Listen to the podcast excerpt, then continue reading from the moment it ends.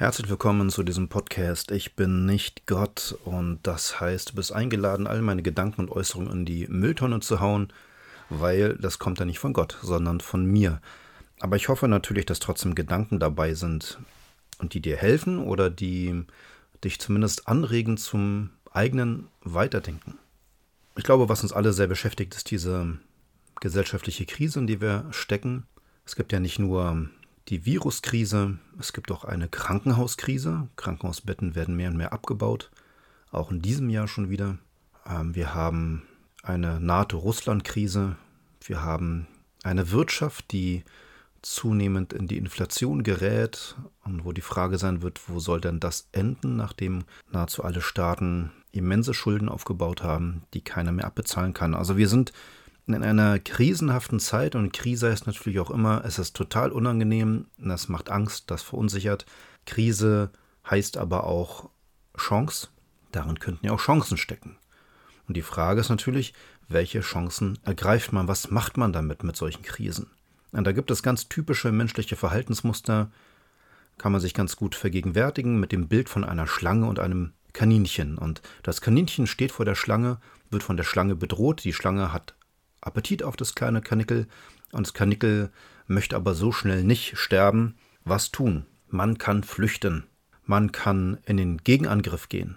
Man kann in Schockstarre geraten. Man kann versuchen, sich mit der Schlange anzufreunden. Das sind verschiedene Verhaltensmuster. Und so ähnlich machen wir Menschen das auch. Ja, wir machen Angriff, Verteidigung, Schockstarre, Flucht. Ne? All diese Verhaltensmuster zeigen wir auch, wenn wir in Krisen sind. Du kannst dir mal überlegen, wie es bei dir ist, wenn du in einer Krise bist, irgendwas hat dich getroffen, etwas verunsichert dich oder fühlt sich sogar existenziell bedrohlich an. Wie reagierst du? Ne? Trittst, du trittst du in Aktion und versuchst jetzt sofort zu kämpfen, auch wenn es manchmal nur Scheingefechte gegen vermeintliche Gegner sind, die gar nicht da sind? Oder bleibst du in Schockstarre hocken und hoffst, dass das Unheil vorübergeht? Oder versuchst du zu flüchten und dem Problem auszuweichen? Versuchst du das Problem zu umarmen. Ja, das kann man auch versuchen. Ein schönes Bild, was für manche Probleme ja auch klappt. Also was machst du? Was ich wahrnehme, ist, dass wir natürlich auch in diesen Krisen ganz unterschiedliche Verhaltensmuster an den Tag legen. Wir sind unterschiedlich als Menschen und jeder geht unterschiedlich mit Krisen um.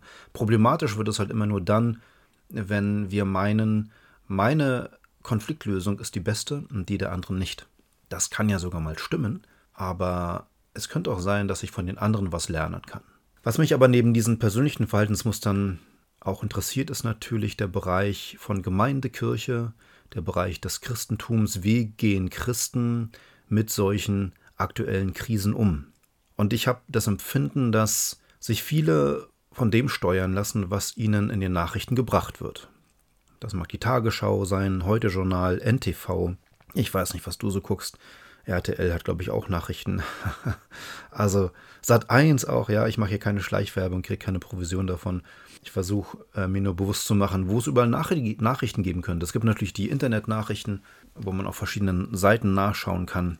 Naja, du weißt selber Bescheid, wo du dir deine Informationen herholst. Und die Herausforderung ist dabei, dass wir dann oft in eine Blase kommen, eine Informationsblase. Das wird ja gerne auch den Leuten vorgeworfen, die Telegram benutzen, also so ein Messenger-Dienst auf dem Smartphone, wo man irgendwelchen Infokanälen beitreten kann. Und da gibt es dann solche und solche. Es gibt gute Infokanäle, es gibt auch sehr schlechte, alles dabei.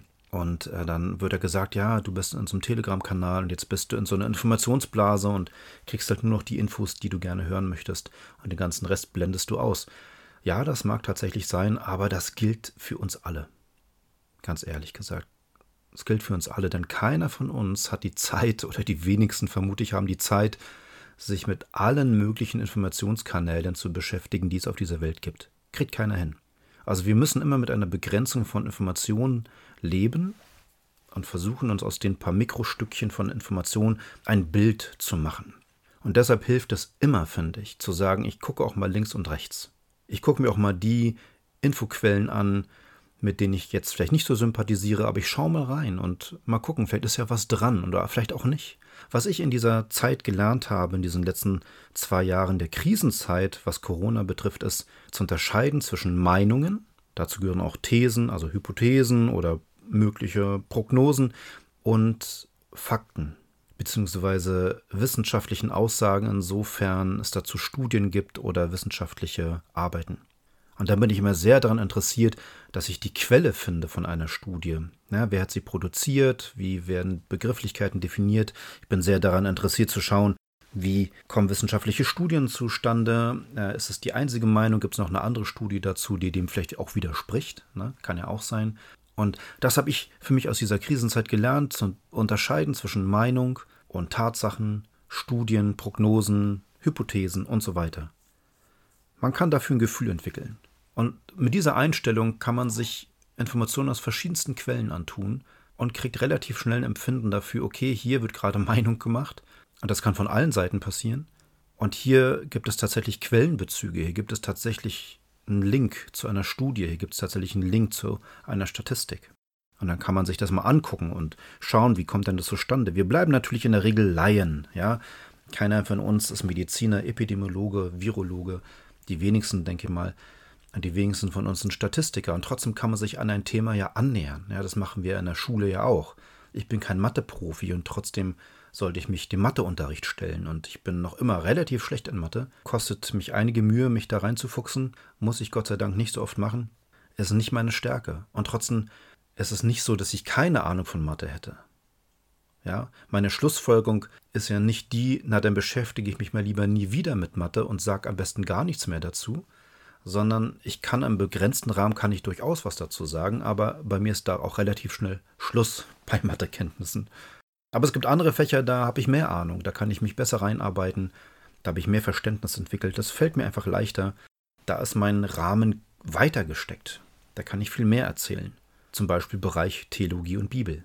Und deshalb keine Angst vor virologischen, epidemiologischen, statistischen Aussagen, wir müssen keine Experten werden, wir müssen keine Extra-Ausbildung machen. Man darf sich dem annähern, man kann sich damit beschäftigen, man kann sich auch eine Meinung daraufhin bilden.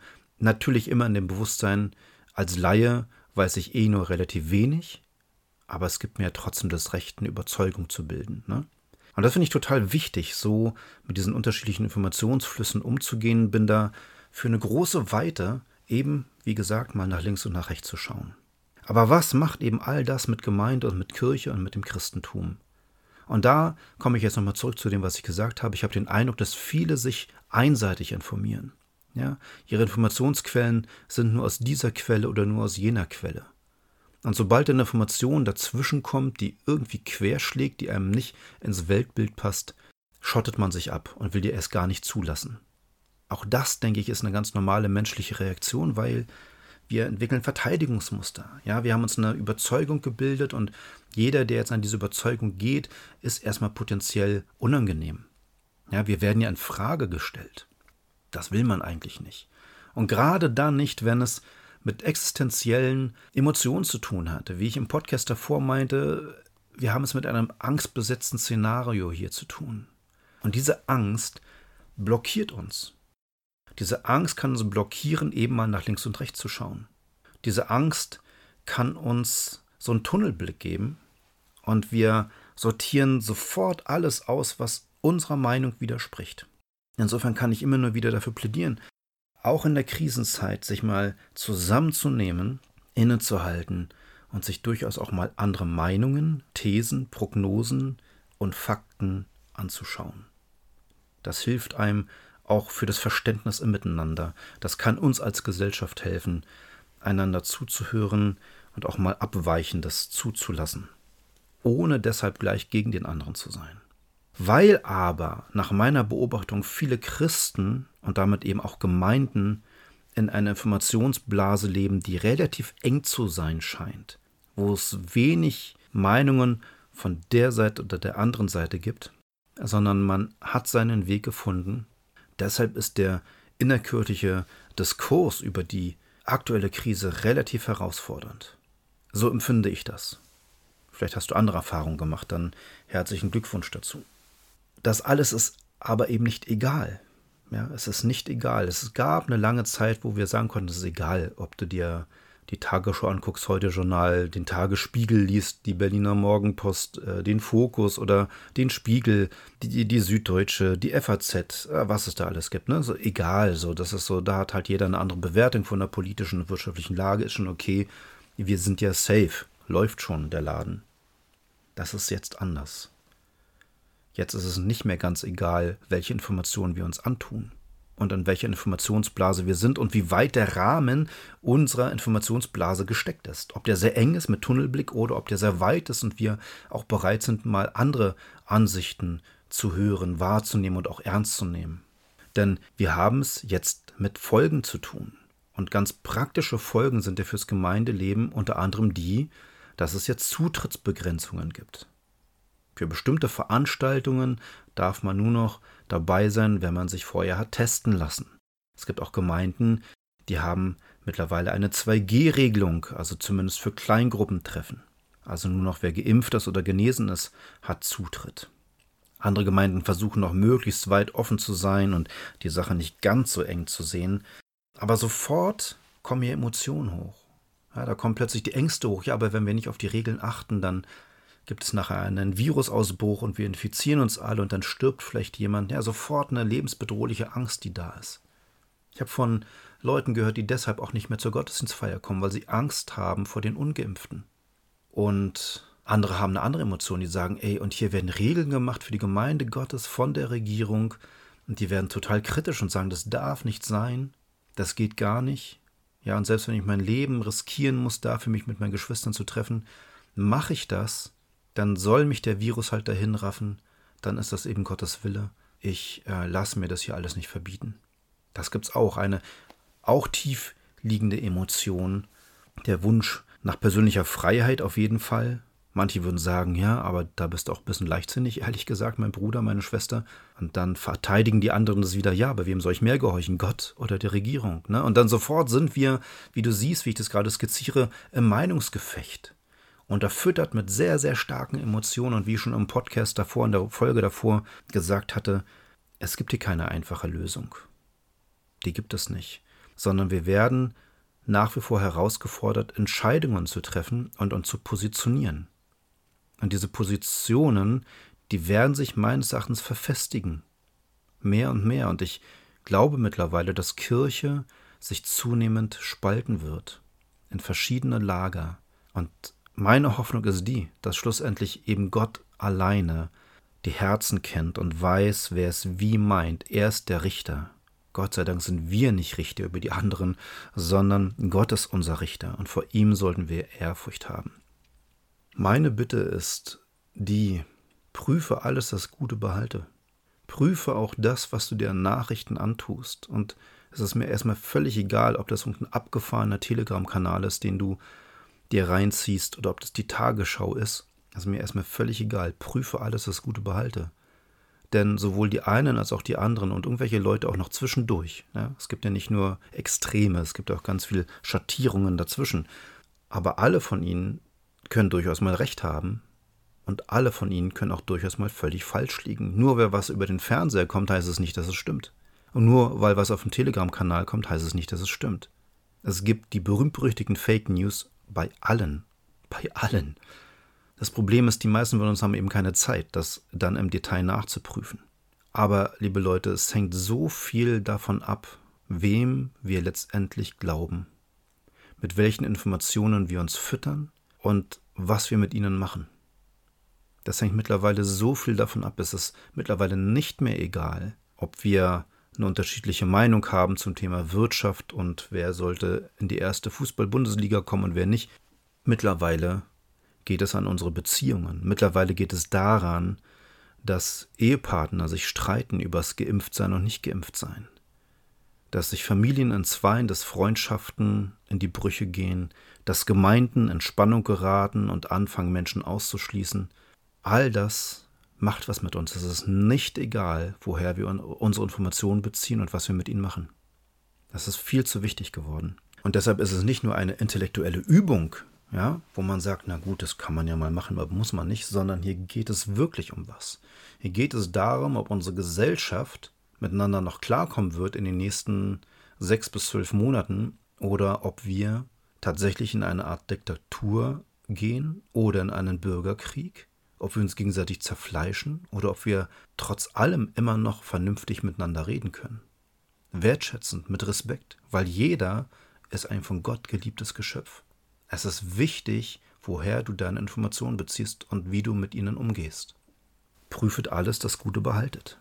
Und deshalb kann ich dir das nur empfehlen, dass du vielleicht einmal in der Woche dir mal 20, 30 Minuten Zeit nimmst und mal ganz bewusst darauf achtest, welche Informationen wurden dir in letzter Zeit zugeführt, welche hast du einfach so geglaubt, ohne es geprüft zu haben. Und das ist ja der Vorteil in den heutigen Zeiten. Wir leben eben nicht mehr in den Zeiten des Volksempfängers, wo es eine Informationsquelle gab und wer dann irgendwie noch eine andere Sprache konnte, der konnte sich vielleicht auch noch andere Informationen aus anderen Ländern antun, sondern das Gute ist ja, wir leben in einer Zeit, wo fast jeder von uns einen Internetzugang hat und in der Lage ist, sich auch andere Informationen zu beschaffen und zu recherchieren. Und das kann man machen. Das nächste Mal, wenn dir irgendeine Behauptung begegnet, irgendwelche Stichwörter fallen, dann nimm diese Stichwörter, gib sie in die Suchmaschine ein und guck dir mal verschiedene Internetseiten dazu an. Nicht nur eine Internetseite, nicht nur die von den Verschwörungstheoretikern und nicht nur die vom Faktenfuchs, sondern mehrere, verstehst du? Und dann guck mal, wie die damit umgehen mit diesem Thema. Und dann schau mal, ob sie verlinken, ob sie auf Studien verlinken können, ob sie auf Statistiken verlinken können oder ob das letztendlich nur Meinungen sind. Mach das mal, 20, 30 Minuten die Woche. Du wirst zumindest ein kritischerer Medienkonsument. Ja, das ist schon mal viel wert. Für dich selber, ähm, aber auch für deine Beziehungen, für unser Miteinander. Vielleicht war das bis hierhin manchen auch zu unfromm. Ja, also wenn jetzt Christen zugehört haben und die sich jetzt wundern, warum psychologisiere ich hier so und warum rede ich hier über Informationsquellen, dann ist es einfach mal ganz praktisch gedacht, was es heißt, die Wahrheit wird euch frei machen und der Heilige Geist wird uns in alle Wahrheit führen. Also mal ganz praktisch gemacht, was es heißt, auf was sähe ich in meinem Leben? Sähe ich auf mein Fleisch oder sähe ich auf das Leben im Heiligen Geist? Und hier ist das Wort Gottes ja durchaus extrem. Hier gibt es durchaus ein Schwarz-Weiß-Denken. Da steht in der Bibel nicht, wir können säen auf das Fleisch und ein bisschen auf den Heiligen Geist und es ist irgendwie so ein bunter Mix, sondern entweder säst du auf ein fleischliches Leben oder auf ein geistliches Leben. Also entweder baust du dein Leben darauf auf, was dein Ego füttert und was deine Ängste füttert und deine Unsicherheiten und dein Bedürfnis nach Sicherheit, nach materieller Sicherheit, nach Wohlstand, nach Bequemlichkeit, nach Vergnügen, ja, entweder fütterst du dich damit oder du fütterst dich mit Dingen, die dich im Leben mit Jesus Christus stärken. Gebet, Anbetung, Studium von Gottes Wort, das Ausüben von Liebe zu Gott und zu den Menschen, etwas abgeben vom Besitz, etwas verschenken, ne? das kannst du auch machen. Also woraufhin säst du in deinem Leben aus? Und das hat was damit zu tun, was du vorher empfangen hast. Du kannst nur das aussäen, was du empfangen hast. Und wenn du dich jeden Tag mit Ängsten, Unsicherheiten und Schmerzen beschäftigst, dann wirst du das mehr und mehr aussäen in deinem Leben und wirst damit deine Umgebung runterziehen. Oder du säst aus auf ein Leben im Heiligen Geist und dann wirst du Gott anbeten und beten und wirst Gott danken und du wirst andere beschenken und du wirst Gottes Wort studieren und du wirst dich weiter nach Jesus ausstrecken und dein Leben wird mehr und mehr ein Segen für andere sein. Etwas Gutes. Da kommt Wahrheit und Gnade hinein. Das heißt jetzt nicht, dass wenn du auf ein Leben im Heiligen Geist setzen möchtest, dass du nicht auch Ängste haben kannst und Sorgen haben kannst. Natürlich kommen die auf uns zu, natürlich wollen die in uns wohnen, etwas mit uns machen, uns runterziehen. Das passiert ja trotzdem. Und wir geben dem auch mal nach und merken dann aber irgendwann, das tut uns nicht gut. Und dann gilt es wieder, ich mache mich fest in Gott. Er ist mein Versorger, er ist mein Tröster, er ist meine Sicherheit. Auf ihn setze ich. Und er ist mein König und auf ihn allein will ich hören. Und je mehr wir im Heiligen Geist leben, je mehr wir Gottes Wahrheit empfangen, desto einfacher können wir erkennen, was Wahrheit ist und was Lüge ist, was von Gott ist und was nicht von Gott ist. Das ist wie mit der Geschichte eines Mannes, der dafür angestellt war, Falschgeld zu erkennen. Und jemand fragt ihn, aber wie machst du denn das? Es gibt auch so viel unterschiedliches Falschgeld, das gibt auch bestimmt so viele Varianten und äh, du kannst doch gar nicht alle kennen, auch nicht im Voraus kennen. Ne? Da macht jemand ein Falschgeld und es hat vielleicht dir irgendwie eine Auffälligkeit, aber das weißt du doch vorher gar nicht. Wie, wie kannst du das dann machen? Und der Experte meint, ich beschäftige mich einzig und allein mit dem richtigen Geld. Und je besser ich das kenne, desto schneller entlarve ich das Falschgeld. Ja, der muss das Falschgeld gar nicht in allen Facetten kennen, der muss nur das richtige Geld in allen Facetten kennen. Und dann kann er sehr schnell erkennen, ob das das richtige Geld ist oder ob das Falschgeld ist. Und das gleiche passiert, wenn wir uns mit Gottes Wahrheit beschäftigen. Dann erkennen wir immer schneller, was wirklich von Gott ist und was von Menschen ist, von dieser Welt oder was dämonischen Ursprung hat. Ja, und deshalb die Ermutigung zum Schluss. Beschäftige dich mit Gottes Wort. Rede mit Gott, bete. Lobe ihn und danke ihm. Und prüfe alles und das Gute behalte. Beschäftige dich mit Gottes Wahrheit und du wirst schneller erkennen, welche Informationen dir von wem zugetragen werden. Benutze auch deinen Sachverstand, recherchiere auch mal, weil hier geht es nicht nur um irgendein Wissen, sondern hier geht es mittlerweile darum, wie gut oder schlecht sind unsere Beziehungen und wohin entwickelt sich unsere Gesellschaft. Aber wenn du von Jesus her kommst, dann wirst du inmitten dieser Krisenzeit ein Segen sein können. Inmitten dieser Krisenzeit wirst du jemand sein können, der für die Wahrheit einsteht und für die Gnade. Du wirst die Wahrheit nicht wie mit einem Holzhammer auf andere schlagen, sondern du wirst sie in Gnade vermitteln, damit es hilft. Ich versuche das seit einiger Zeit so zu tun, weil ich weiß, dass zum Beispiel das Thema Impfen oder Nicht-Impfen, Coronavirus hin und her, dass es ein sehr sensibles Thema ist. Und ich versuche es anderen gar nicht aufzudrängen. Meistens ist es so, dass ich darüber nur noch rede, wenn mich jemand daraufhin anspricht. Oder halt hier im Podcast, wo ich einen Monolog führen kann. Und dann versuche ich schnell zu erspüren, wie tickt der andere? Hat der andere starke Ängste? Was bewegt ihn? Und dann versuche ich behutsam zu bleiben. Dann versuche ich auch mal eine Frage zu stellen. Dann versuche ich dem anderen zuzuhören. Dann versuche ich aber auch Antworten zu geben, wenn ich gefragt werde. Aber ich versuche, hitzige Diskussionen zu vermeiden, weil die nichts bringen. Weil sie uns nur entzweien. Und das möchte ich nicht. Denn ich möchte in dem anderen immer noch Gottes geliebtes Geschöpf sehen oder eben meinen Bruder in Christus oder meine Schwester in Christus. Und ich möchte das höher halten als alles andere. Und egal, welche Meinung der andere hat, welche Ängste er hat, er bleibt ein von Gott geliebter Mensch. Und er bleibt ein Nachfolger Jesu Christi. Und das soll für mich höher stehen als Ängste und manche Meinungsverschiedenheit. Ich wünsche dir Gottes Segen für dein weiteres Weitergehen, Suchen, Recherchieren und vor allen Dingen viel Freude dabei, dir Zeit zu nehmen für deinen Gott.